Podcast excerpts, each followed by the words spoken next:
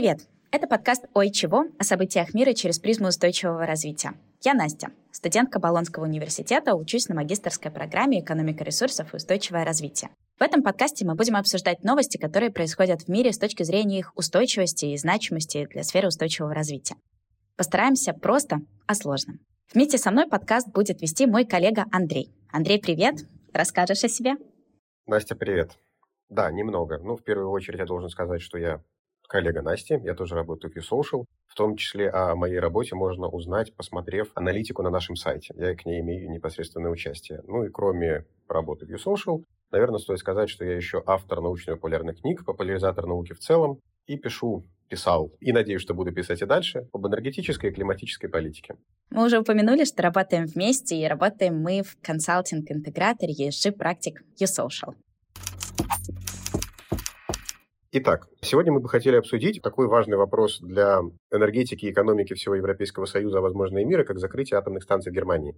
Германия, будучи страной, в которой очень хорошо была развита не только энергетика в целом, но и атомная в частности, на протяжении большого количества лет немецкие ученые, немецкие экономисты, немецкие энергетики были супер продвинуты в вопросах атома. Закрыла свои последние станции. То есть три последних атомных станции, которые работали уже там на протяжении большого количества лет, закрыты, и расконсервация их не предвидится. То есть официально Германия отказалась от атомной энергетики. Андрей, а что это значит для, наверное, мирового сообщества или для европейских стран? Потому что есть же какая-то общая политика у Европы относительно атомной энергии, и здесь одна страна отказывается от ее использования. Значит ли это, что остальные страны также должны последовать примеру Германии, например, или как-то изменить свою внутреннюю энергетическую политику? Мне очень нравится твоя постановка вопроса. Действительно, в Европейском Союзе есть, скажем так, энергетический суверенитет. Каждая страна, понимая, что у Европейского Союза как единицы интеграционно есть свои цели, может сама выстраивать свою энергетическую политику, а именно выбирать те энергетические ресурсы, которые ей представляются наиболее доступными, экономически целесообразными и технически возможными. В целом, в Европейском Союзе есть как страны, которые поддерживают развитие атомной энергетики, так и те, которые от него полностью отказываются. Какие страны, например? Поддерживают, например, такие страны, как Финляндия. То есть в Финляндии есть своя атомная энергетика, Финляндия планирует ее развивать, Польша планирует строить, например, свои первые атомные станции. В Польше нету атомных станций, но есть планы по их строительству. Причем эти планы уже зафиксированы в ряде соглашений. В целом примерно пропорция 50 на 50. То есть около 50% стран Европейского Союза развивают или планируют развивать атом, и примерно 50% стран либо отказались, либо вовсе не планируют их развивать. Германия, являясь экономическим лидером Европейского Союза, это важно. То есть э, Германия – это экономика номер один в Европейском Союзе, приняла решение отказаться от атома но при этом страна номер два с точки зрения экономики, это Франция, да, от этого совершенно не отказывается. Вот Эммануэль Макрон объявил, что будут построены новые реакторы, а старые будут пролонгированы, их действие будет пролонгировано. Вот как тебе такое? Ты знаешь, мне какие-то смешанные чувства это вызывает, потому что для меня атомная станция — это что-то такое большое, важное, мощное. И если в одном регионе есть атомная станция, а в другом его нет, то кажется, что влияние этой атомной станции радиация, да, или какие-то, возможно, выбросы, они и задействуют прилежащие территории и регионы. И в моем понимании отказ Германии в использовании атомной энергии совсем не помогает, скажем так, э, избежать всех потенциальных рисков той же Франции, которая находится не так далеко, или другим европейским странам, которые находятся по соседству с Германией. Отчасти ты права. То есть здесь действительно риски радиационного загрязнения, они, скажем так, не национальны. То есть, если, не дай бог, что-то произойдет с каким-то атомным реактором, это будет серьезно, то отказ одной страны, которая граничит с другой страной, у которой атомные ресурсы есть, к сожалению, не приведет к нивелированию этих рисков. Но, что важно, э, в целом атомная энергетика рассматривается не только с позиции радиационной безопасности, но еще и с позиции климатической политики. А именно, если действительно от радиационных отходов, от атомных ядерных отходов, от в целом воздействия станции на окружающую среду какие-то риски существуют, то климатических рисков от нее гораздо меньше. Просто потому, что на атомной станции ничего не жгут. Вот и главное преимущество. То есть на атомной станции нет сжигания топлива, в отличие от угольных станций, газовых или там работающих даже на таком экологическом виде топлива, как, допустим, древесина. Понятно, что будет небольшое. В этом смысле отказ от атомной энергетики в Германии может привести к негативным последствиям в Европейском Союзе, а именно, ее же чем-то надо заменить правильно? И вроде бы как а, отказ от атомной энергетики на фоне серьезного энергетического кризиса, дефицита газа, в первую очередь, приведет к тому, что будет развиваться угольная энергетика. Угу. То есть, конечно, все силы будут направлены на то, в первую очередь, чтобы увеличить выработку от возобновляемых источников энергии, солнца и ветра. Это будет приоритет. Но быстро это сделать нельзя. А вот на угле увеличить генерацию можно. Поэтому в краткосрочной перспективе, скорее всего, генерация на угле будет расти. Это происходит.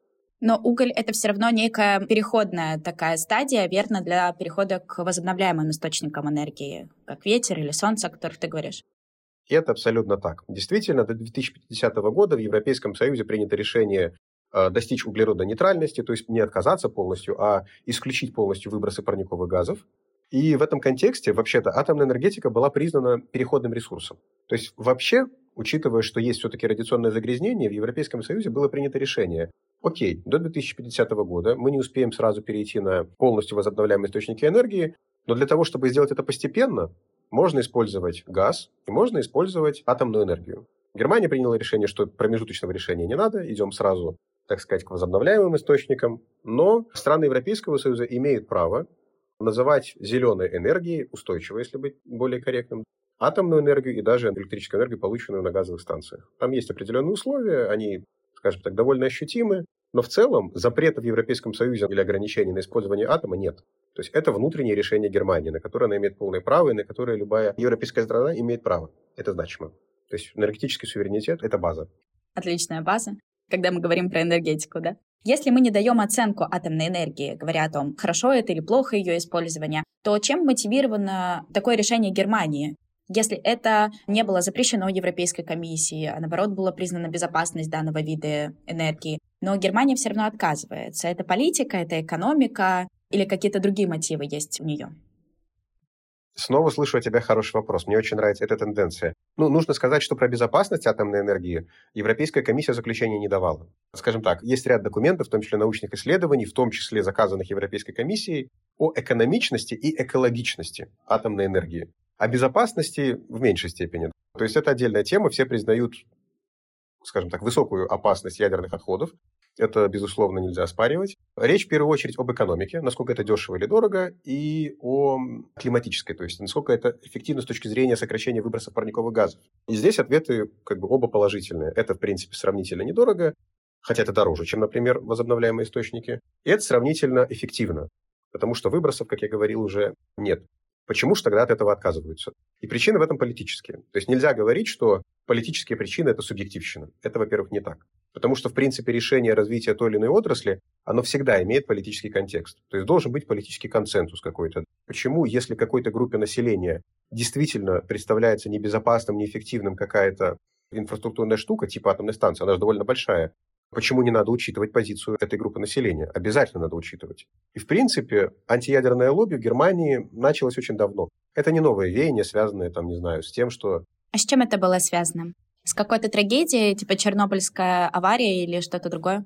Нет, это не было связано с Чернобыльской аварией. Это было, в принципе, связано уже с последними военными событиями, то есть Хиросима и Нагасаки. То есть уже вот эти события оказали влияние на какое-то антиядерное лобби. Естественно, когда случилось Хиросима и Нагасаки, атомных станций еще не было. Но они появились уже в 50-х годах.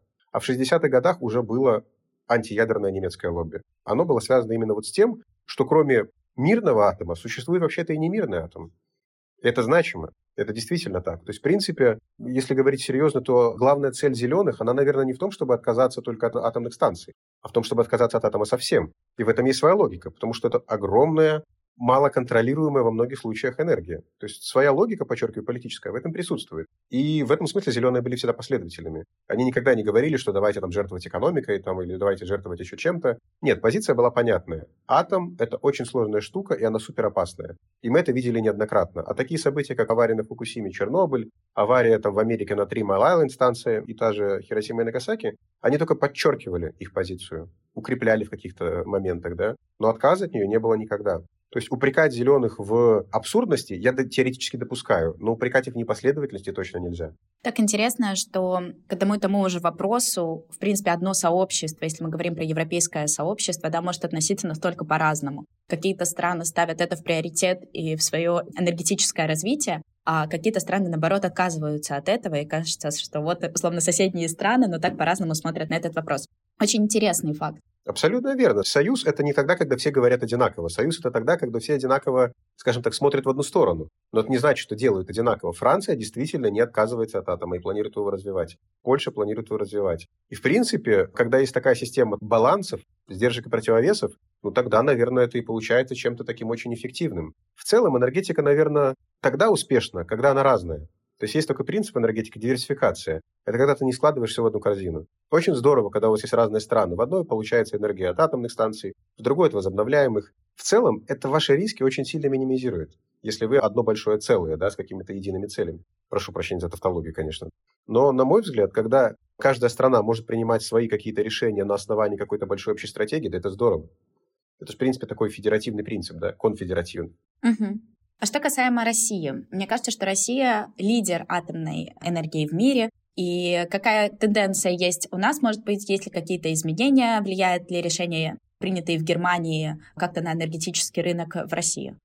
Ты знаешь, я думаю, никак не повлияет. То есть, действительно, Россия это один из, не Россия, Росатом, наверное, будет правильно сказать, один из лидеров мировой атомной энергетики, который является производителем атомных реакторов, вообще всего топливного цикла и всего, чего возможно. Причем делает это не только внутри своей страны, но и на экспорт. Всего что угодно с приставкой «атом», да? Что угодно с приставкой «атом», абсолютно верно, да. И делает это не только для России и для собственных нужд, но вообще для всего мира в целом. Конечно, у России могут быть проблемы с точки зрения, там, не знаю, там, новых заказов. Но надо сказать, что заказов на строительство атомных станций в Германии у России, в общем-то, и не было. В этом смысле ничего как бы опасаться не стоит.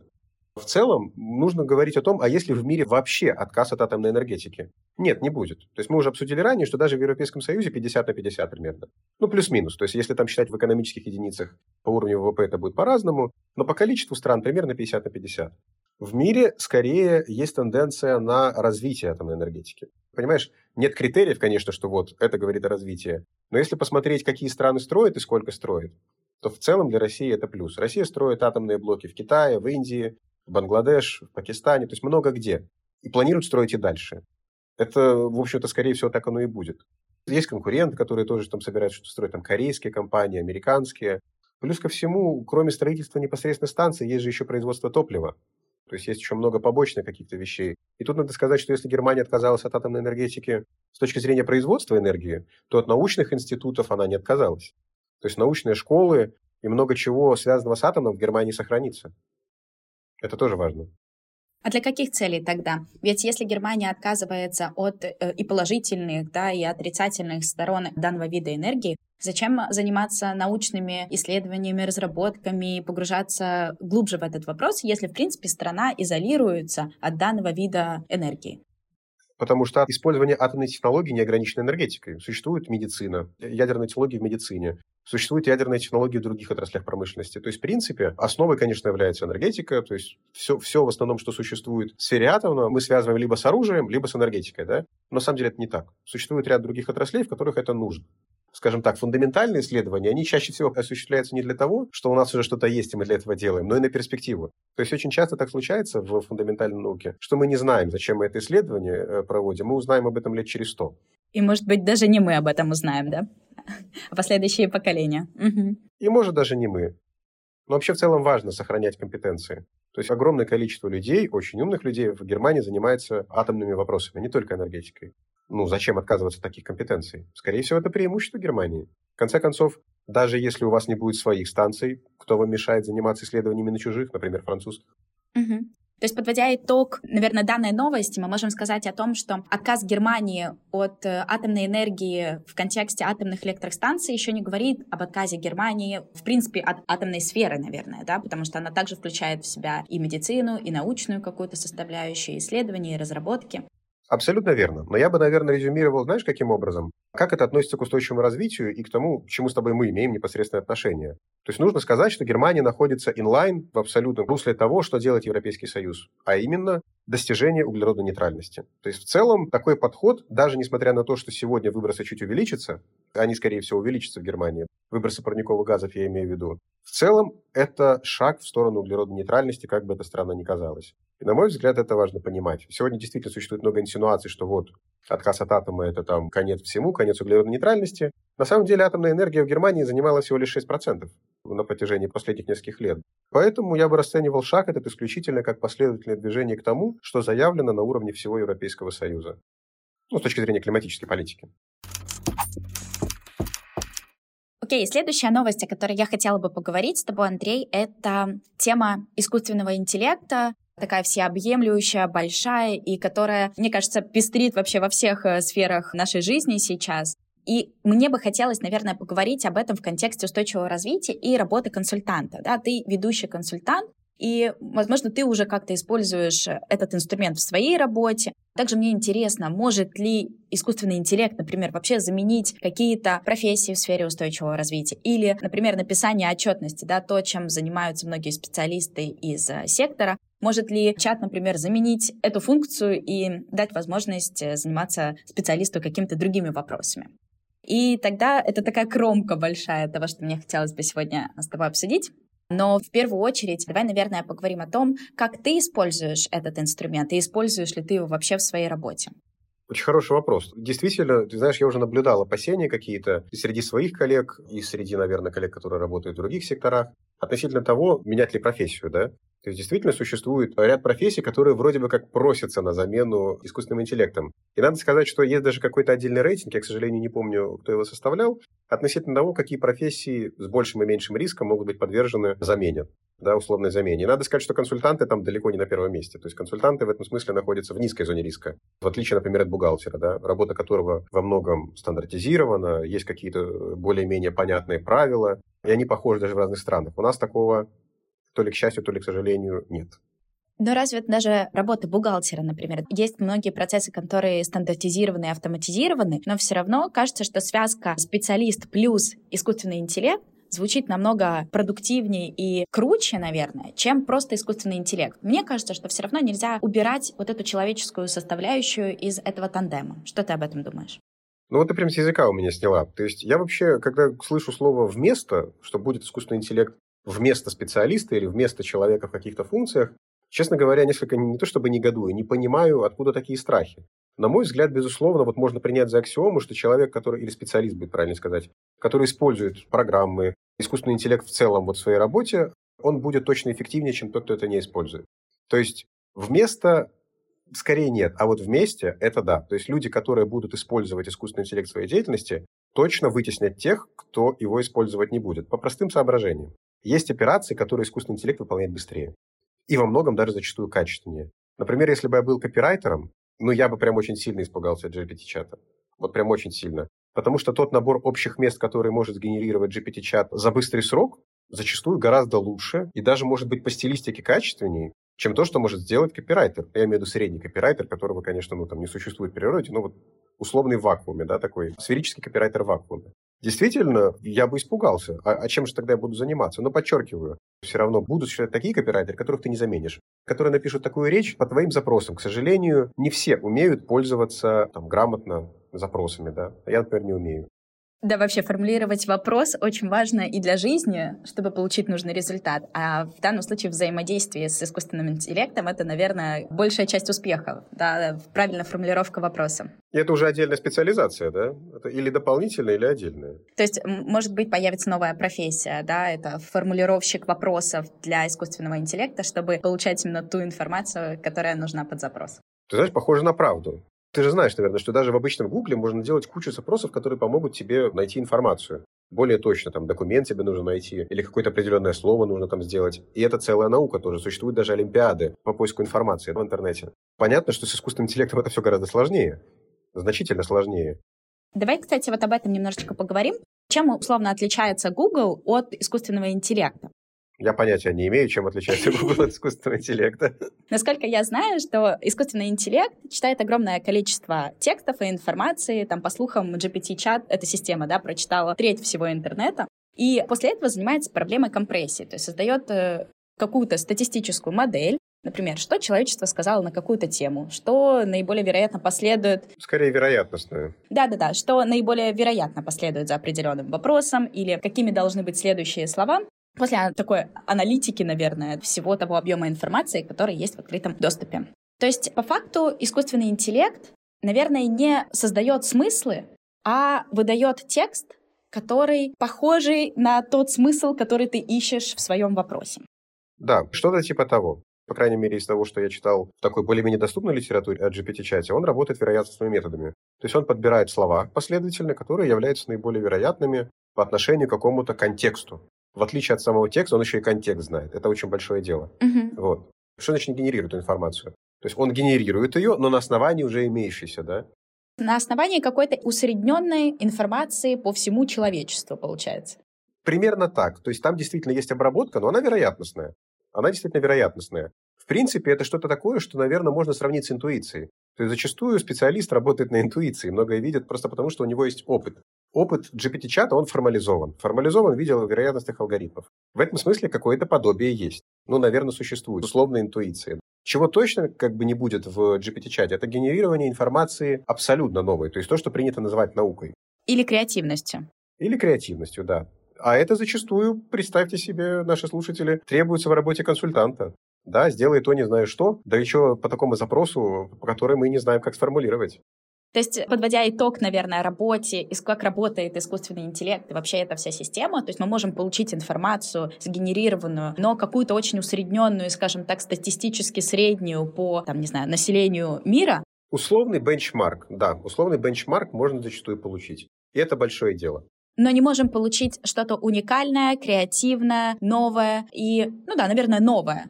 Вот это самое важное. Ты знаешь, мне сложно сказать. Вот мне кажется, в дизайне искусственный интеллект, например, уже ушел далеко. То есть я зачастую вижу те работы, которые делает искусственный интеллект, и я как человек совершенно неграмотный в вопросах дизайна, ну, мне это кажется очень привлекательным. Это очень красиво. Но опять же, это же комбинация уже двух существующих, например, картинок или двух существующих изображений. Но мне кажется, комбинация двух картинок – это действительно новая картинка. А комбинация двух смыслов не всегда является новым смыслом. Интересно. Как искусственный интеллект может помочь консультанту или любому специалисту, который работает в сфере устойчивого развития, кроме того, что можно сгенерировать письмо коллеге в более а, лояльном и формальном ключе? Ты знаешь, в первую очередь, мне кажется, наверное, базой является формирование бенчмарков. То есть работа консультанта в сфере устойчивого развития очень сильно связана с анализом нефинансовой отчетности, например, компаний перов, то есть компаний, которые занимаются похожей деятельностью, да, или представляются чем-то, на что можно ориентироваться. Естественно, анализировать там два или три нефинансовых отчета, а если больше, еще сложнее, это вообще нетривиальная задача. То есть надо почитать, выявить какие-то критерии, по которым ты их сравниваешь, найти это в документе, свести в таблицу, подвести общий знаменатель, ну и сделать вывод. А оказывается, что вообще-то GPT-чат это тоже неплохо делает. То есть он вообще это делать может. И делает, я тебе скажу, даже на мой взгляд, очень неплохо. То есть я с этим уже сталкивался, действительно очень качественно. Поскольку работа зачастую является механической, зачастую, вот в этом прям использование GPT-чата, я думаю, будет всегда, не только его, но и, в принципе, модели каких-то искусственного интеллекта, будет возрастать роль. На твой взгляд, позиция ассистентов отдела консалтинга и стратегии, например, в рамках нашей компании, или позиция ассистента любого консультанта, может ли быть заменена искусственным интеллектом все-таки? Ты говорил о том, что вместо и замена не очень тебе нравится, но в данном случае, когда мы говорим, что это более плюс-минус техническая да, такая задача, может ли искусственный интеллект справляться с этим лучше, и зачем тогда нужны будут ассистенты? Только формулировать запрос? Нет, не может такого быть. Просто для того, чтобы такой запрос сформулировать, мне нужен бенчмарк там, по такому-то такому там принципу, такой-то сферы по таким-то критериям. Тебе уже желательно понимать, о чем идет речь. То есть, скажем так, первый раз бенчмарк лучше сделать руками, а второй уже можно с помощью искусственного интеллекта, взаимодействием с ним. В этом смысле консультант никуда не денется, и ассистент никуда не денется. Просто те задачи, которые можно будет цифровизировать, я не знаю, там, поставим какой-то эпитет, что те задачи, которые можно будет делегировать искусственному интеллекту, надо делегировать. Ну, вот примерно такая у меня позиция к этому делу. Но есть ряд таких, по которым, ну, ну, вот очень сложно. То есть, если кто-то предложит, как делегировать, окей. Я, например, не знаю, как выстроить коммуникацию с помощью искусственного интеллекта с клиентом. То есть, очень здорово, когда клиент очень четко говорит запрос. Мне нужно то-то, то-то, по таким-то критериям, в такой-то срок, окей, уже хорошо. Но вообще-то часто ну, клиент не всегда знает, что ему надо, и консультант не всегда знает, что ему надо, потому что все-таки решаются кастомизированные задачи. То есть мы не выполняем функции, по которым у нас там есть куча шаблонов, и мы такие, а, ну вот здесь вот так, вот, вот бери, да? Нет, как правило, мы ищем новый ответ для каждого клиента. Мы супер такие, тейлор, и супер кастомайзд, да? Ну, это нормальная практика для всех консультантов. В этом смысле помощь искусственного интеллекта возможно, ну, наверное, да, но я не знаю как. Мне кажется, что в данном случае как раз искусственный интеллект здесь может помочь э, сформулировать запрос, наверное, клиенту для консультанта, чтобы консультанту точно было понятно, а что нужно клиенту, какие проблемные зоны нужно закрыть, какие есть задачи и э, чем придется заниматься. Я был бы очень признателен. Но есть еще образовательная функция. То есть, будучи консультантом, я точно знаю, что кроме функции непосредственно консалтинга, или, скажем так, функция консалтинга, она в какой-то степени предполагает просвещение. То есть, да, зачастую клиент говорит о том, что мне вот это надо, но я даже не очень до конца представляю, что это такое, мне это надо понять, разобраться. Выполняет ли образовательные функции GPT-чат? Ну, наверное, да. То есть можно его что-то спрашивать, он будет что-то отвечать. В принципе, и Google такие функции выполняет, тоже нормально. Но вообще-то консультант делает их лучше. Потому что кроме того, что он обучает, он это делает в процессе выполнения какой-то задачи. Это лучший вариант обучения. Но я даже не представляю, как здесь может помочь. Не то, что помочь, как может здесь искусственный интеллект заменить человека. Допускаю, что может, но просто не знаю как. Если сможет, я даже где-то признателен буду. Мне кажется, что мы очень скоро уже это увидим, потому что сфера искусственного интеллекта развивается очень стремительно, и там, если еще пять лет назад, условно, не было таких э, технологий, причем в открытом доступе, которые могут использоваться каждым человеком, то сейчас мы уже можем сгенерировать любой запрос и получить ответ от искусственного интеллекта. Это немножко пугает, но и в то же время это очень интересно. К чему мы по факту придем? И ты знаешь, я читала тоже очень много информации и неких опасений о том, что это может быть восстание машин или другие такие байки и страшилки. Или восстание консультантов. восстание консультантов и другие такие байки и страшилки, наверное, пришедшие к нам из голливудских фильмов. Но, тем не менее, нельзя, наверное, игнорировать такое стремительное развитие искусственного интеллекта, и мы действительно должны понимать, что это как и атомная энергия несет под собой очень мощный ресурс, и, наверное, не каждый с ним пока умеет работать. И это то, чему нам, как человечеству и как консультантам в том числе, придется обязательно научиться. Абсолютно с тобой согласен. Любая технология, вообще, наверное, любое серьезное явление имеет как риски, так и возможности. В этом смысле мы находимся абсолютно в том ключе, который был и в атомной энергетике, это правда. Но, на мой взгляд, пока возможности, ну, гораздо более значительны, чем риски. Скажем так, риски находятся на каком-то суперстратегическом уровне. Мне, например, они даже особо и недоступны. Я, например, не боюсь замещения там кого-то э, искусственным интеллектом. Но то, что искусственный интеллект может помочь мне в моей работе и сделать ее более эффективной, это я точно вижу. Андрей, у меня тогда к тебе еще такой вопрос. Как тебе кажется, к чему приведет возможность узнать у искусственного интеллекта об ответственности и устойчивости любой компании. Например, я как инвестор или я как потребитель или я как партнер быстро могу получить ответ, но насколько это точно и достоверная информация, это первый вопрос, да, который появляется у меня в голове. И что будет с моим критическим мышлением, если я генерирую вопрос, получаю ответ, и кажется, что мне уже думать не нужно. Ты знаешь, у меня есть ответ на первый вопрос, мне кажется. То есть качество ответов искусственного интеллекта на запросы, которые ты в него даешь, напрямую зависит от того, а вообще какие ответы существуют в открытом доступе. То есть все-таки искусственный интеллект не сам генерирует ответ, он его делает на основании уже существующей информации. Если существующая информация не очень, например, консультанты YouSocial, ну, пренебрегают качеством своих услуг, да, и делают неизвестно что, наверное, и искусственный интеллект тоже напишет тебе примерно следующее. Фигню, да, примерно так. А вот что касается качества запроса, ну, на мой взгляд, это в целом искусство. То есть надо сказать, что хорошо поставленный вопрос – это уже очень большая часть задачи, которую тебе предстоит решить. Если запрос сформулирован хорошо, не в одно предложение, да, а развернуто, с критериями какими-то, с, возможно, там, не знаю, с аналогиями, уже давно имеющимися в этой же сфере или в других похожих сферах, но это уже много для того, чтобы эту задачу решить. Согласна с тобой. То есть постановка вопроса, она все равно требует предварительной подготовки. Нельзя спросить даже у очень умного искусственного интеллекта, напиши мне то, не знаю что, сделай то, не знаю как, и в этом духе. Наверное, ответ будет подобный. То есть, скорее всего, это будет очень формализованный ответ из общих мест, ну, из серии, что мы за разумное, доброе, вечное, что устойчивое развитие. Это там прям очень хорошо, и все этим занимаются. Но, скорее всего, полезности этой информации не будет никакой. То есть важно понимать, что вопрос еще должен быть конкретным. Иначе ну, ответ не будет конкретным, если это будет не так. Тогда первое, что мы здесь можем предположить, что нужно сделать э, специалистам не только в сфере устойчивого развития, но и вообще тем профессионалам, которые стремятся к увеличению своей эффективности, это научиться задавать вопросы и взаимодействовать с искусственным интеллектом и не бояться его, а пытаться с ним подружиться, чтобы усилить себя как специалиста. Мне кажется, ты абсолютно права. То есть, во-первых, нужно не бояться искусственного интеллекта, а подружиться с ним. А во-вторых, умение задавать вопросы поможет не только при взаимодействии с искусственным интеллектом, но и в работе в целом. Что с критическим мышлением? Я не очень верю в то, что искусственный интеллект может повлиять на качество критического мышления, потому что если человек действительно сегодня, при сегодняшнем уровне, начал пользоваться искусственным интеллектом в своей работе, я думаю, это не последний специалист. То есть это, скорее всего, молодец. И за его критическое мышление бояться не надо. Что касается тех людей, которые, допустим, через какое-то время смогут пользоваться искусственным интеллектом без должной подготовки, то есть что с ними будет, ну, я не знаю. Честно, я не знаю. Но для того, чтобы встроиться, в принципе, в экономическую систему нашу в мире, наверное, надо выполнять функции несколько более сложные, чем простые запросы в Google или простые запросы в GPT-чат. мне подсказывает что-то, что требуется гораздо более серьезное образование, и наверняка такая дисциплина, как задавание вопросов искусственному интеллекту, я убежден, скоро, рано или поздно появится в университетах, магистратурах и так далее. То есть это надо использовать, это наше преимущество. Будем учиться жить и дружить с искусственным интеллектом. Ну, теперь такой друг у нас, да. Андрей, спасибо тебе за интересный диалог. Мне кажется, что сегодня обсудили достаточно интересные новости и услышимся в следующий раз. Спасибо тебе тоже большое. Я думаю, что в следующий раз при необходимости мы можем обсуждать не только те темы, которые беспокоят нас, но и те темы, которые беспокоят наших слушателей. Мне кажется, они могут задавать вопросы на тех платформах, на которых они слушают этот подкаст, или, в принципе, в социальных сетях и social, а мы обязательно их примем во внимание и поговорим о том, что интересует. Абсолютно согласна. Ставьте лайки, комментарии, оставляйте темы, которые вас интересуют, и мы обязательно их рассмотрим с точки зрения устойчивого развития. На этом на сегодня все. Всем пока.